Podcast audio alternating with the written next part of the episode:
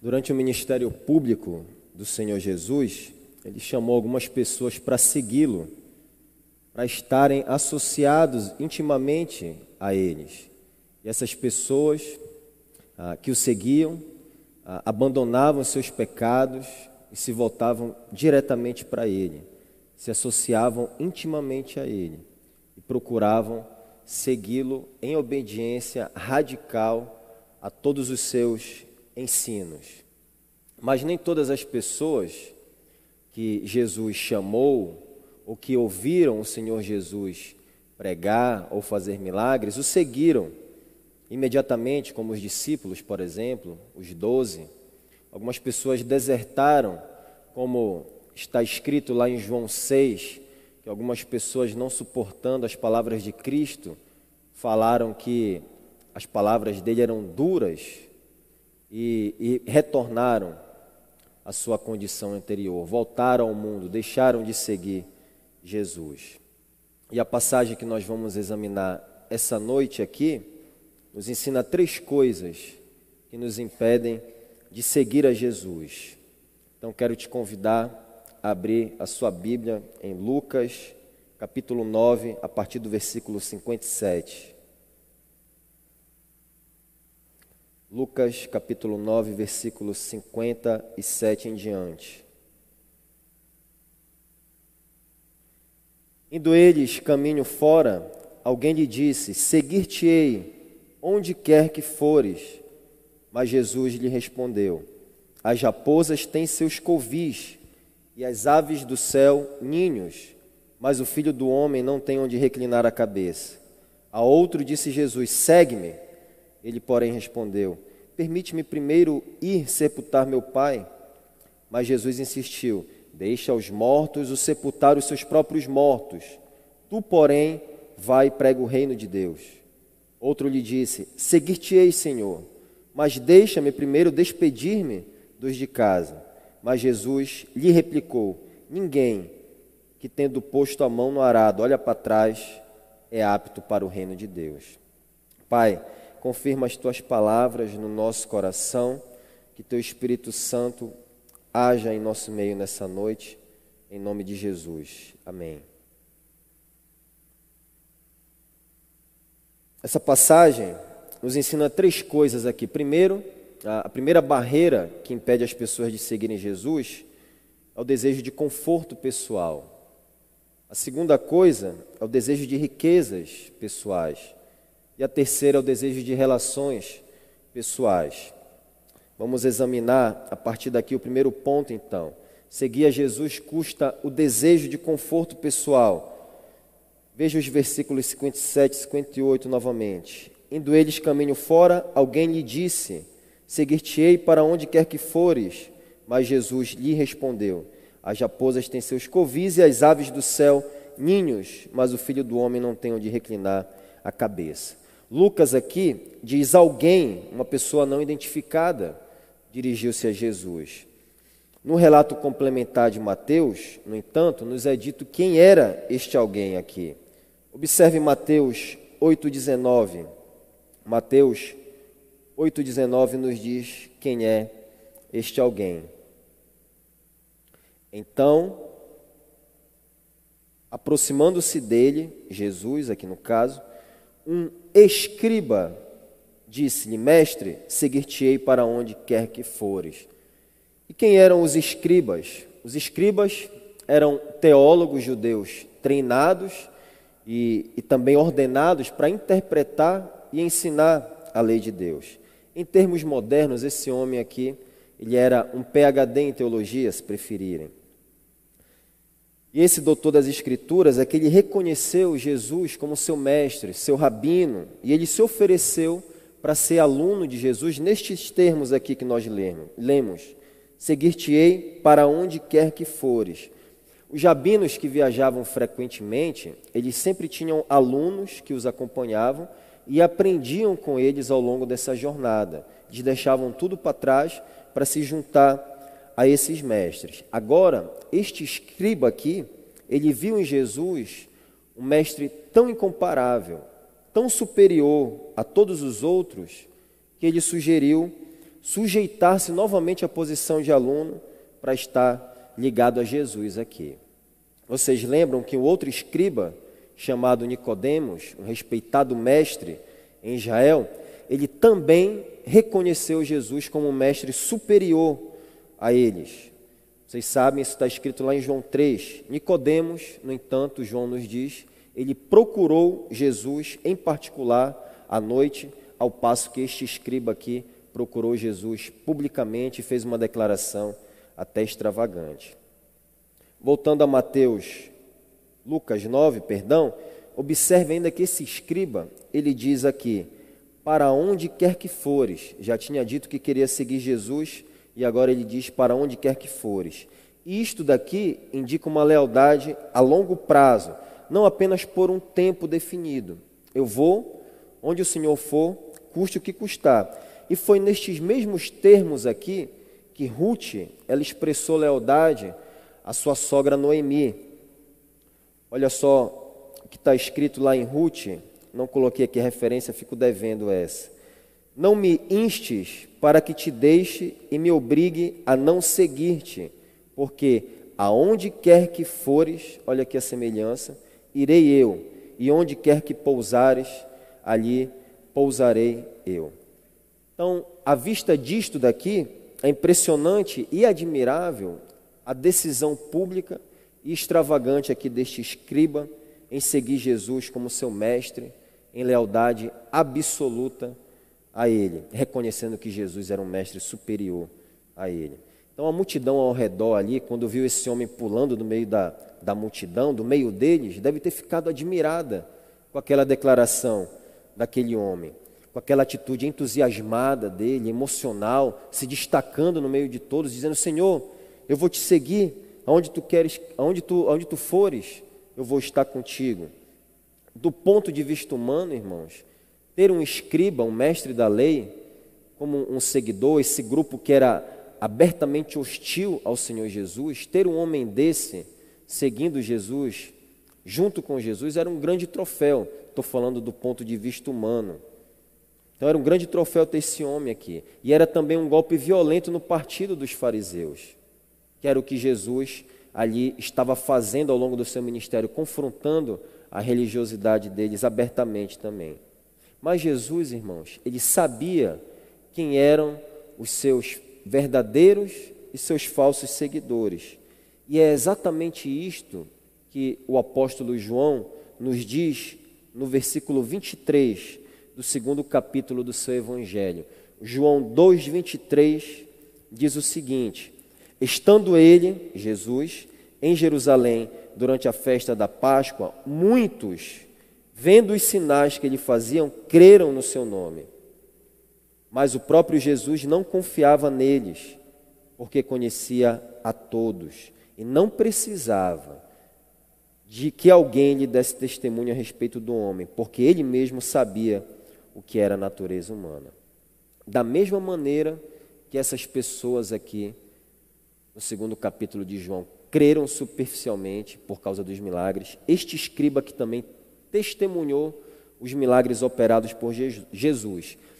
Como nós sabemos disso? De acordo com o contexto dessa história aqui que nós estamos lendo, mais apresentado por Mateus, lá em Mateus 8, que nós já fomos até lá, este homem viu aqui pelo menos dois milagres, e aqui vou só jogar referência para você, Mateus 8, de 5 a 18, estão registrados dois milagres ali que esse homem estava envolvido ali no meio daquela multidão: a cura do criado do centurião e a cura da sogra de Pedro. Mateus 8, 5 a 18 está registrado isso daqui. Então esse homem viu curas, viu coisas sobrenaturais, viu milagres, viu as multidões, viu o entusiasmo, viu aquele homem fazendo coisas maravilhosas. Não havia ninguém como Jesus, tanto que ele reconheceu Jesus como mestre superior a ele. Então ele desejou se associar intimamente à pessoa que estava no centro de toda aquela atividade. Inclusive, Jesus já estava muito popular àquela altura. Mas Jesus, porém, demonstrou com a, sua com a sua resposta, que a resposta que ele deu a este escriba, que as intenções deste homem não eram totalmente nobres, como na superfície poderia parecer.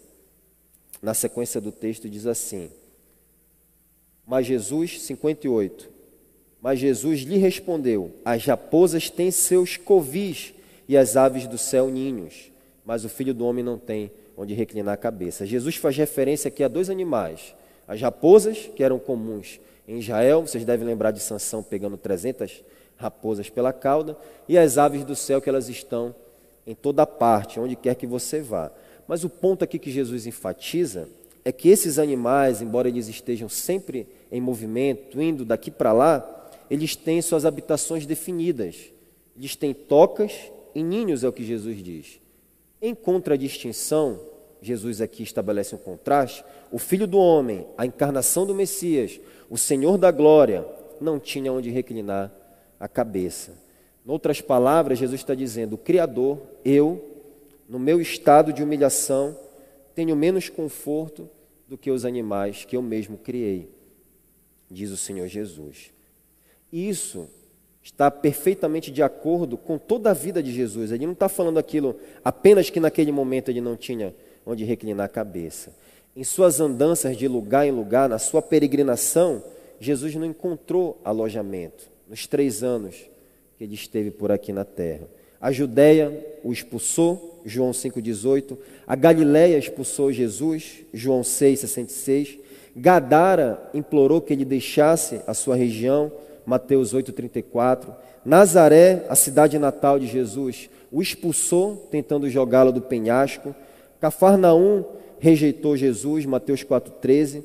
E no contexto imediato dessa passagem aqui que nós estamos examinando, Samaria expulsa Jesus, negando hospedagem a ele. Vocês sabem que os samaritanos não se davam bem com os judeus. E por fim, a nação de Israel como um todo rejeitou a Jesus definitivamente, gritando: crucifica-o, lá em Mateus 27, 22. Então Jesus levantou essa questão aqui a este escriba, porque ele sabia que o desejo de conforto pessoal era uma barreira para este homem aqui. Esse homem, este escriba, ele queria os benefícios de seguir a Cristo, mas ele não queria os sacrifícios que estavam anexados ao, a, ao fato de seguir a Cristo. Em última análise, esse homem ele não estava disposto a negar a si mesmo. Ele não estava disposto a abrir mão dos seus prazeres. Ele não queria tomar a cruz e seguir o seu Senhor.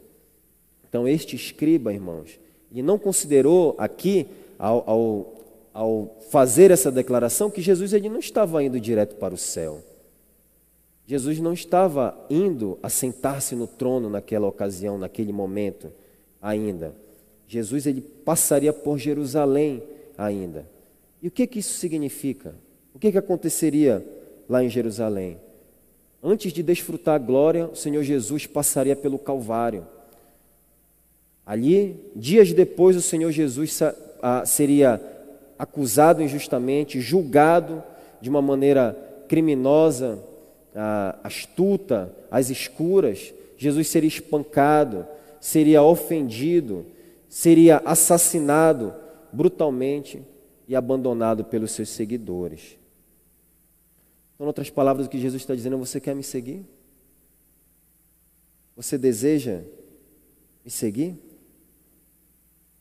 Pense cuidadosamente no que Jesus está dizendo a este homem. E algumas pessoas vêm a Cristo, irmãos, assim como este escriba aqui, sem pensar cuidadosamente no que elas estão fazendo. E quando elas são expostas às exigências desconfortáveis, por assim dizer, do Evangelho do Senhor Jesus Cristo, elas desertam no seu propósito de segui-lo. E grande parte disso daqui é culpa do evangelismo moderno, que não expõe as exigências do Evangelho. Tudo que nos dizem é que basta fazer uma oração, fechar seus olhos, fazer uma oração e aceitar Jesus Cristo como Salvador no coração, então será salvo. Jesus, por outro lado, não aplica esse método aqui com esse homem. Jesus, repito, diz algo do tipo: Queres, me seguir? Tu não terás conforto nenhum. Eu acabei de ser rejeitado aqui numa vila de samaritanos. Eu não tenho onde reclinar a cabeça.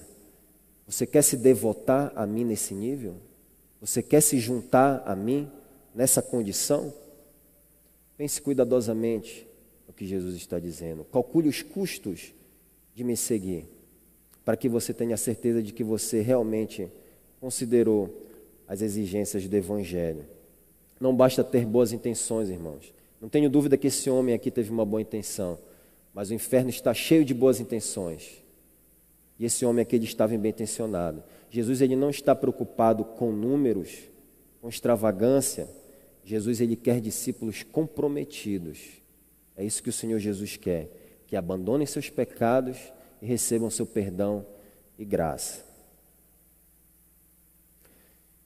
Sigamos adiante para o segundo ponto, que é seguir a Jesus custa o desejo de riqueza pessoal. A segunda barreira que impede as pessoas de seguirem a Cristo é o desejo de riqueza pessoal. Observe os versículos 59 e 60. A outro disse Jesus: Segue-me. Ele, porém, respondeu: Permite-me primeiro sepultar meu pai. Mas Jesus insistiu: Deixa aos mortos o sepultar os seus próprios mortos. Tu, porém, vai e prega o reino de Deus. Depois de responder aquele escriba, que parecia exageradamente disposto, tinha ali feito uma declaração exagerada para ser um discípulo de Jesus, agora nosso Senhor se volta para esse outro homem aqui e ele o desafia: segue-me. Mas este homem aqui, diferentemente do primeiro, ele não parece estar tão disposto assim como aquele outro demonstrou. Nós vemos aqui na atitude dele, irmãos, que ele deseja apenas seguir a Cristo nos seus próprios termos. Olha só o que nós lemos aqui no versículo 59 ainda. Confira comigo. Permite-me ir primeiro sepultar meu pai. À primeira vista, nós temos aqui um outro pedido que parece bastante nobre também. Em Israel, era considerado um dever tanto um dever quanto bondade, dar um sepultamento honroso a alguém, muito mais aqueles que eram ah, familiares ou, ou pai, era uma sociedade patriarcal, e isso era muito bom de ser feito naquela cultura. E nós vemos esse costume, por exemplo, na morte de Isaac.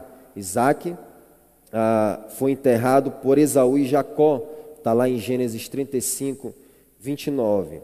E somente o sumo sacerdote, de acordo com Levítico 21, e as pessoas que haviam feito um voto de Nazireu, de acordo com o número 6, é que estavam ah, liberadas dessa obrigação, ah, porque eles estavam proibidos de chegar perto de, de um cadáver, de uma pessoa morta. Agora, ah, observe comigo: se somente nesses dois casos aqui, um filho escaparia do funeral do seu pai, Existe algum problema, então, no pedido deste homem? Será que ele está pedindo algo errado? Nós podemos até pensar à primeira vista que o, o, o, pai desse homem, o corpo do pai desse homem está deitado numa cama, o cadáver está lá estendido, esperando que seu filho retorne para que ele siga com os procedimentos do funeral. Mas o problema aqui com o pedido desse homem é que o pai dele não estava morto. E como nós sabemos disto daqui? De acordo com o costume judaico, irmãos, o sepultamento ele ocorria logo após a morte. Não tinha os avanços da medicina que nós temos hoje. O corpo não era embalsamado, não havia nenhum procedimento dessa natureza. Então, ah, os judeus não faziam isso como os egípcios faziam, por exemplo. Eles apenas embrulhavam os corpos, colocavam tecido em volta do corpo. E aí, numa análise mais detida, da cronologia dos eventos de João 11, ali nos é revelado que Lázaro foi enterrado no mesmo dia em que ele morreu. Se você lê João 11 desde o início, você vai observar isso. Mas um exemplo mais claro aqui para nós é, é, o de Ananias e Safira, que eles foram enterrados imediatamente que eles, depois que eles morreram, lá em Atos capítulo 5.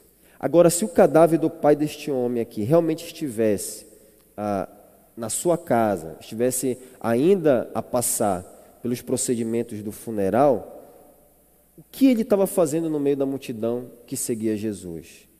Por que ele não estava resolvendo as questões do enterro do pai dele? Por que ele não estaria atravessando o luto e os judeus tiravam 30 dias de luto? Por que não, ele não estaria pranteando por um mês a morte do pai dele. Isso era apropriado de se fazer, fazia parte daquela cultura. Por que esse homem não estava fazendo isso daqui? Portanto, eu reitero, irmãos, aqui que o ponto é que o pai deste homem não estava morto. E os bons comentaristas bíblicos concordam nessa questão. Então, o que, que realmente este homem aqui está dizendo? Nós temos um fato que o pai deste homem não está morto, e a razão aqui, o que esse homem na verdade está dizendo, é possível que ele estivesse esperando seu pai morrer para que ele recebesse a sua herança, então só depois ele seguiria Jesus. Esse homem aqui sabia que Jesus ele estava apenas de passagem por aquela região, Jesus estava em movimento, Jesus era um pregador itinerante, estava se movimentando sempre de um lado para o outro, e nessa ocasião ele já estava a caminho de Jerusalém. O Senhor Jesus, nós sabemos, ele não tinha paradeiro certo. E esse homem aqui, ele presenciou toda a conversa que Jesus teve com aquele escriba lá no início do, do capítulo aqui, do texto que nós estamos examinando, melhor dizendo. Então ele ouviu o Senhor Jesus dizer que ele não tinha onde reclinar a cabeça, que, portanto, se aquele escriba quisesse segui-lo, ele não poderia esperar conforto, recursos, facilidade e coisas desse tipo. Então, o que este homem aqui realmente parece estar dizendo é que se os recursos são escassos, Senhor Jesus, se o Senhor não promete segurança financeira, então é apropriado que eu aguarde a morte do meu pai e receba a herança que eu estou esperando por todos esses anos. O que esse homem está dizendo parece ser isso aqui. Eu vou só aguardar o meu pai morrer e receber a herança, ter alguma estabilidade financeira depois, Jesus, eu te seguirei. Você sabe, Jesus, é importante, é natural que nós tenhamos alguma estabilidade financeira. E você não dá essa garantia. Então, quando meu pai morrer, eu vou te seguir. E em repreensão às prioridades erradas deste homem aqui, Jesus diz no versículo 60: Deixa aos mortos o sepultar os seus próprios mortos, tu, porém, vai e prega o reino de Deus existe um jogo de palavras aqui na primeira parte desse versículo. Jesus não está dizendo aqui que era dever de, de cadáveres enterrar outros cadáveres. Daqui não é sobre zumbis, não é isso que Jesus está dizendo. O que Jesus realmente está dizendo aqui é o que Jesus está dizendo aqui, em outras palavras. O princípio importante aqui que o Senhor Jesus está estabelecendo é que as coisas temporais devem ser deixadas para as pessoas temporais. O assunto do reino temporal, deste reino aqui, são próprios para as pessoas que fazem parte deste reino, que vivem nesse reino. As pessoas seculares cuidam das coisas seculares, é o que o Senhor Jesus diz. Jesus conhecia o coração daquele homem e Jesus o ouviu dar uma desculpa esfarrapada, que ele esperaria seu pai morrer para depois seguir o Senhor Jesus. Então as prioridades desse homem aqui, elas estão confusas, irmãos. Esse homem tem um coração totalmente voltado para as coisas mundanas, para as coisas seculares. O mundo é muito atraente para ele. Aquele tipo de pessoa que a cada novidade ele abraça para si.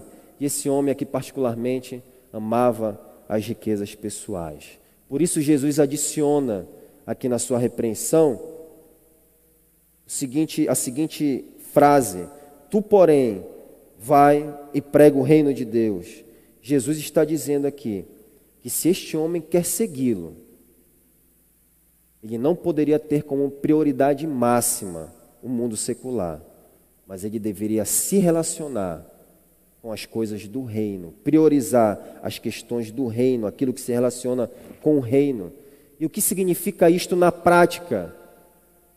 Jesus responde: Vá e proclame o reino de Deus, de Jesus. Diga às pessoas como elas podem entrar no reino de Deus. Mas este homem aqui, apesar da advertência de Jesus, assim como o jovem rico, esse homem estava mais preocupado com as riquezas pessoais do que com as verdades espirituais, do que em levar pessoas para adentrar no reino de Deus, que ele estava se candidatando para fazer parte. Esse homem aqui não enxergou que havia, havia riquezas muito mais valiosas no reino de Deus. E ele foi indiferente ao duplo privilégio que o Senhor Jesus concedeu a ele: entrar no reino e proclamar o reino a outras pessoas. Esse homem foi chamado pessoalmente por Jesus e ele estava desprezando esse privilégio aqui, esse grande privilégio e essa grande tarefa igualmente de pregar o Evangelho. Esse daqui, irmãos, é o típico retrato do homem que até admira Jesus, mas na verdade a quem ele adora é o dinheiro e, de maneira geral, as coisas desse mundo. Esse perfil, irmãos, é mais comum entre nós do que nós imaginamos. Essas pessoas, elas até expressam alguma consideração por Cristo. Elas frequentam a igreja, participam da obra, chegam até a dizimar regularmente, mas elas sempre têm outras prioridades mundanas que as impedem de seguir a Cristo decisivamente. Elas sempre estão colocando como prioridade as coisas deste mundo e os seus interesses pessoais. Cristo diz: segue-me. Elas replicam: Jesus, você sabe, eu estou muito envolvido na faculdade. Deixe-me primeiro graduar-me, conseguir algum dinheiro, e então eu estarei pronto. Eu vou te seguir, Jesus. Outros dizem: Eu estou inteiramente dedicado ao trabalho. Deixe-me primeiro garantir a minha estabilidade financeira, então eu te seguirei. Ou ainda outros dizem: deixe-me primeiro resolver as questões da pensão, da aposentadoria, daquele benefício. Então te seguirei firmemente, Jesus. Jesus sabe, irmãos, eu não sei, quem aqui esta noite tem o desejo de riquezas pessoais como uma barreira para segui-lo. Jesus sabe. Agora permita-me lhe perguntar: e se Jesus aplicasse contigo o mesmo método que ele aplicou com o jovem rico, ao dizer: Só uma coisa te falta.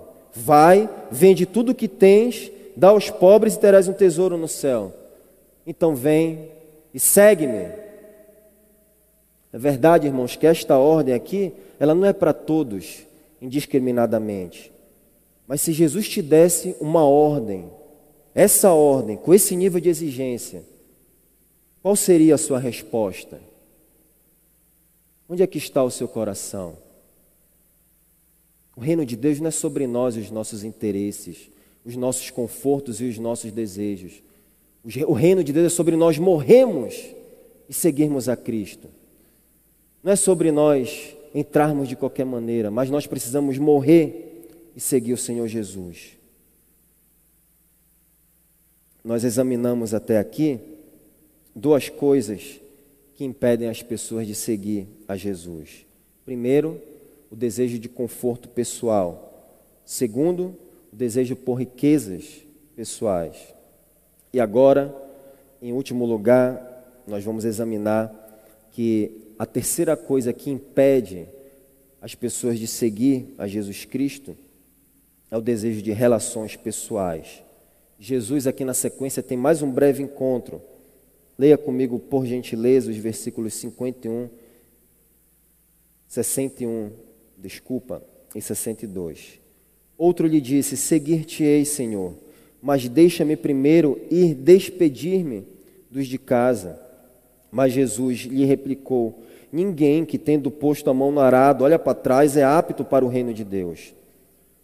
Ao contrário do homem que Jesus havia falado anteriormente, este homem, aqui, meus irmãos, estava disposto a deixar a sua herança para trás. Contudo, este homem aqui ele queria se despedir da sua família antes de seguir a Jesus. Novamente, parece que nós temos aqui na superfície um pedido muito nobre. Talvez esse homem quisesse dar uma grande festa de despedida na sua casa, com todos os parentes reunidos, convidar ali os mais próximos, fazer uma grande, uma grande celebração. Talvez ele aproveitasse até aquele momento ali para arrecadar fundos com aquelas pessoas que estavam ali para a viagem missionária que ele estava fazendo. Seria uma boa oportunidade para que ele conseguisse mantenedores. Mas o mais provável aqui é que tinha uma questão mais profunda envolvida nesse caso. As palavras deste homem aqui revelam para nós que os laços familiares dele eram fortes demais. Ele não havia cortado o cordão umbilical ainda. Jesus sabia que, se, conhecendo o coração de todos, que se ele voltasse para casa, aquele impulso do momento, aquela emoção, aquele entusiasmo poderia ser eliminado no, no exato momento em que ele encontrasse com seus familiares e comunicasse a sua decisão. Os familiares dele tentariam convencê-lo a ficar, o pressionariam a desistir, questionariam a sua decisão, o atacariam e poderiam até rejeitá-lo. Poderiam até rejeitá-lo, assim como o Senhor Jesus. E por isso é que Jesus rejeita a proposta deste homem aqui. Se lhes parece, irmãos, talvez você esteja achando que isso daqui parece até inflexível da parte do Senhor Jesus. Então ouça atenciosamente as palavras dele em Mateus 10, 34 a 37. Mateus 10, 34 a 37. Não pensem que vim trazer paz à terra, não vim trazer paz, mas espada, pois vim fazer Vim para fazer que o homem fique contra seu pai, a filha contra sua mãe, a nora contra sua sogra. Os inimigos serão os da sua própria família. Quem ama seu pai ou sua mãe mais do que a mim, não é digno de mim. Quem ama seu filho ou a sua filha mais do que a mim, não é digno de mim. Severa advertência do Senhor Jesus para as nossas vidas, que por vezes é até difícil para alguns de acreditar que o Senhor Jesus proferiu essas palavras aqui. Não é verdade que o apóstolo Paulo disse em Romanos 5:1 que uma vez que nós entregamos a nossa vida a Cristo, nós temos paz com Deus? Em última análise, a paz, ela é o, o fim último do evangelho. Mas Jesus, por outro lado, ele está nos ensinando aqui que o resultado imediato do Evangelho muitas vezes é conflito, e conflito nas nossas relações mais íntimas, dentro do nosso seio familiar. Isso não significa que Jesus está ensinando a odiar os nossos familiares. Jesus não está dizendo isso daqui. O que Jesus está dizendo simplesmente é, é que o amor por ele é tão grande que nenhuma outra relação pode substituí-lo. Não há espaço para alguém ser amado mais do que Jesus. Não há espaço para alguém ser adorado além de Jesus. Somente Ele deve ser amado acima de todas as coisas, e é o que Ele está dizendo aqui. E isso é para o nosso próprio bem, é o ensino desse texto aqui. Então, do ponto de vista espiritual, irmãos, as pessoas que amam a Jesus acima de tudo, ah, existe uma certa indiferença do crente, por assim dizer crente que ama o Senhor Jesus acima de tudo, ele é indiferente, ah, se preferirem, às pressões, às obrigações, aos interesses familiares. Ele não cede facilmente à opinião das pessoas, da, do que a sua família quer que ele faça, quando isto vai em conflito aos interesses do reino de Deus. E na contramão do ensino de Jesus, este homem aqui, este último homem que nós estamos aqui com ele, ele expressou seu desejo de seguir Jesus, mas ele revelou em suas palavras que ele não estava disposto a cortar esses laços familiares. Então existe um conflito de interesses familiares aqui e os interesses do reino de Deus. Este homem está colocando em primeiro lugar as obrigações familiares e, portanto, ele estava automaticamente desclassificado no processo seletivo de ser um discípulo de Cristo. Há alguns anos, irmãos, conheci uma uma moça universitária, que ela decidiu seguir a Cristo. E quando a família soube que ela estava frequentando uma igreja evangélica, começou a perseguição. Começaram as ofensas, as pressões psicológicas, a chantagem financeira. Os pais e os avós ameaçaram cortar os recursos que, que forneciam a ela e não fornecer ainda apoio no futuro por causa do caminho que ela estava desejando trilhar. E além disto, o pai chegou ao incrível ponto de tomar as chaves do carro dela e trancá-la em casa para que ela não fosse à igreja. Os pais aqui, se cumprindo a palavra de Jesus, estavam contra a filha, a filha contra os pais. E diante desses ataques aqui que ela estava sofrendo, ela desertou de seguir a Jesus. Os interesses da família prevaleceram em detrimento aos interesses do reino de Deus. À vista destas coisas, disto que nós estamos examinando aqui, meu querido irmão, seus laços familiares eles são mais fortes do que os laços que tu tens com Jesus? Em situações de conflito, prevalecem os interesses do reino de Deus? A opinião de Jesus ela é superior à opinião dos seus parentes? Vale mais a opinião de Jesus ou a opinião do seu primo, da sua prima, do seu tio, da sua tia, da mãe, do seu pai, quando está em jogo os interesses do reino de Deus? É tua prioridade seguir a Jesus ou cuidar eventualmente dos interesses mundanos da tua família? Sigamos adiante, irmãos. Jesus rejeitou a proposta deste terceiro homem aqui nos seguintes termos. Jesus adapta aqui um provérbio de um poeta grego do século VIII, chamado Exildo.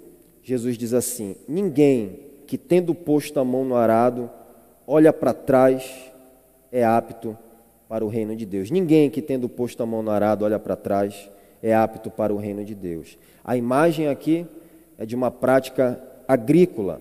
E não é necessário nós entendermos detalhadamente esse processo de, de arar manualmente a terra para nós compreendermos o princípio que Jesus está aplicando aqui. Nós somos urbanos, nós não somos de uma comunidade rural, mas isso não nos impede de entender o que Jesus está falando. O ponto de Jesus aqui é simples.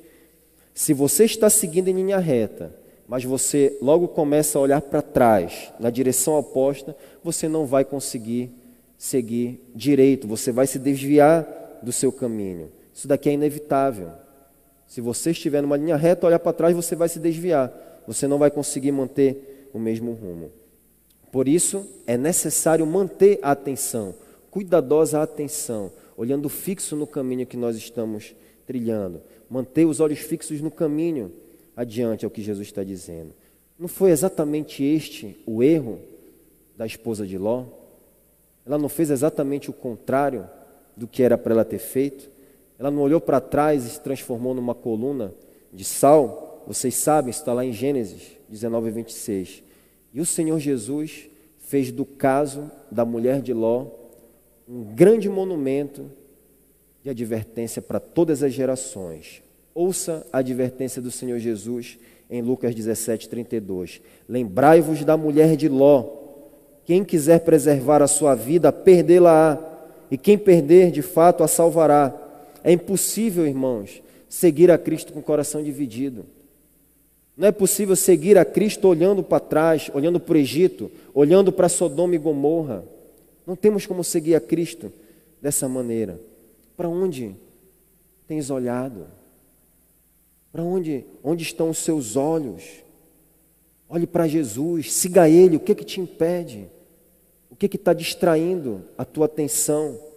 Não há espaço para hesitação, irmãos, diante do chamado de Jesus. É o que nós estamos vendo, o que nós vimos aqui essa noite. Lembrem-se da mulher de Ló, é a advertência de Jesus para todas as gerações. Esse texto aqui, em conclusão, não é sobre chamado missionário.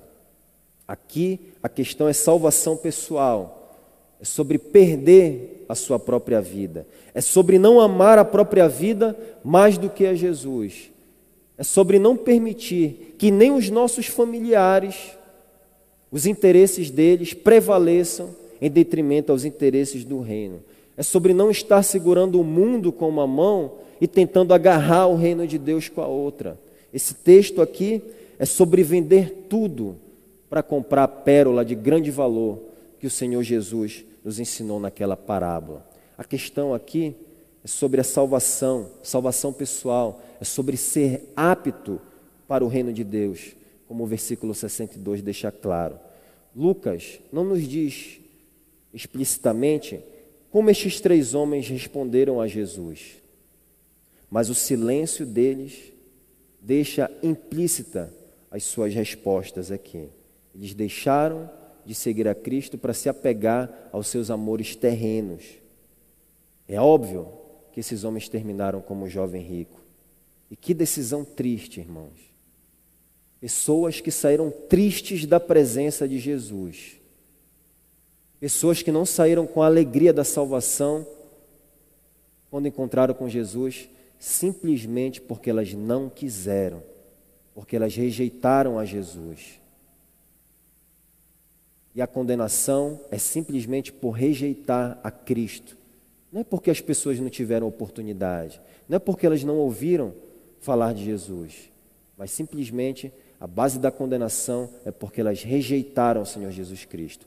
Quem não crê está condenado, diz o apóstolo do amor, João.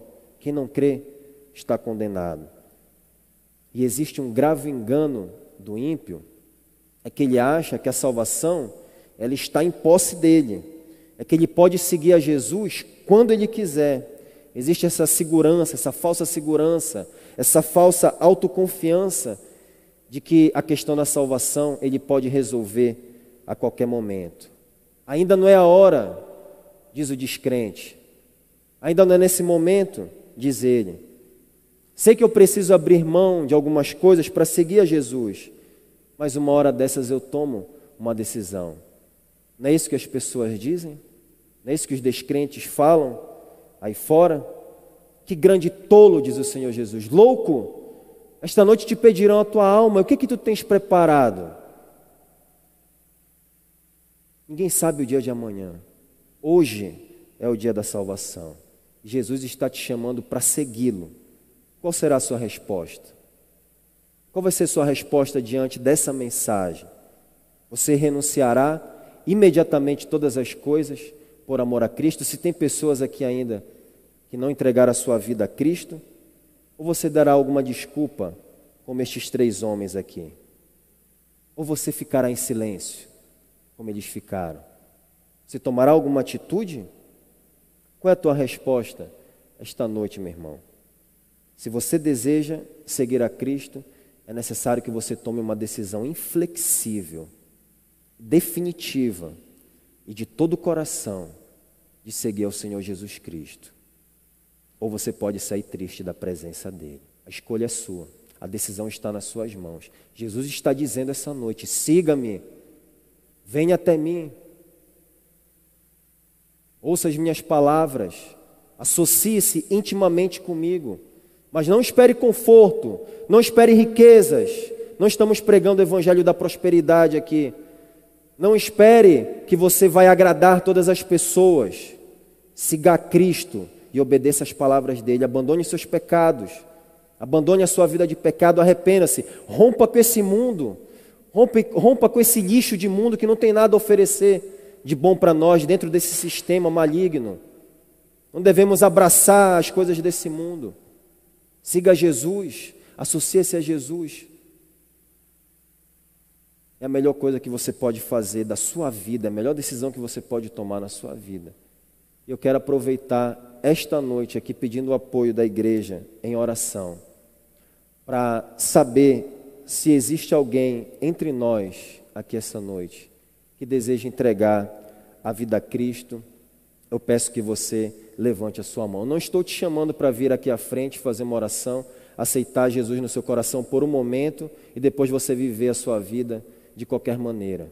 Estou te chamando aqui, se você entendeu essa mensagem, se você deseja se arrepender dos seus pecados e viver para Cristo, estou te chamando para vir aqui à frente, porque nós gostaríamos de te conhecer.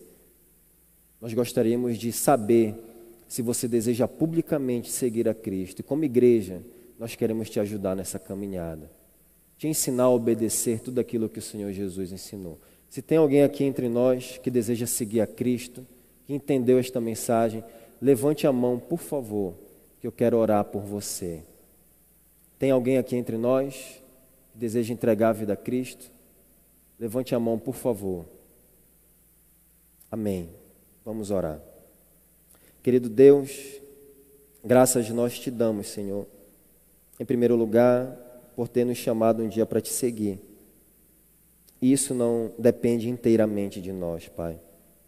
Nos ajuda a continuarmos te seguindo nos ajuda a não amarmos este mundo, porque aquele que é amigo do mundo é inimigo de Deus. Abre os nossos olhos para enxergarmos as maravilhas da tua lei. Coloca o Senhor sempre resplandecente diante dos nossos olhos, pelos olhos da fé, Senhor. E abençoa a cada um que veio aqui esta noite com a tua palavra, para que assumamos um compromisso mais firme com Cristo. Em nome de Jesus. Amém.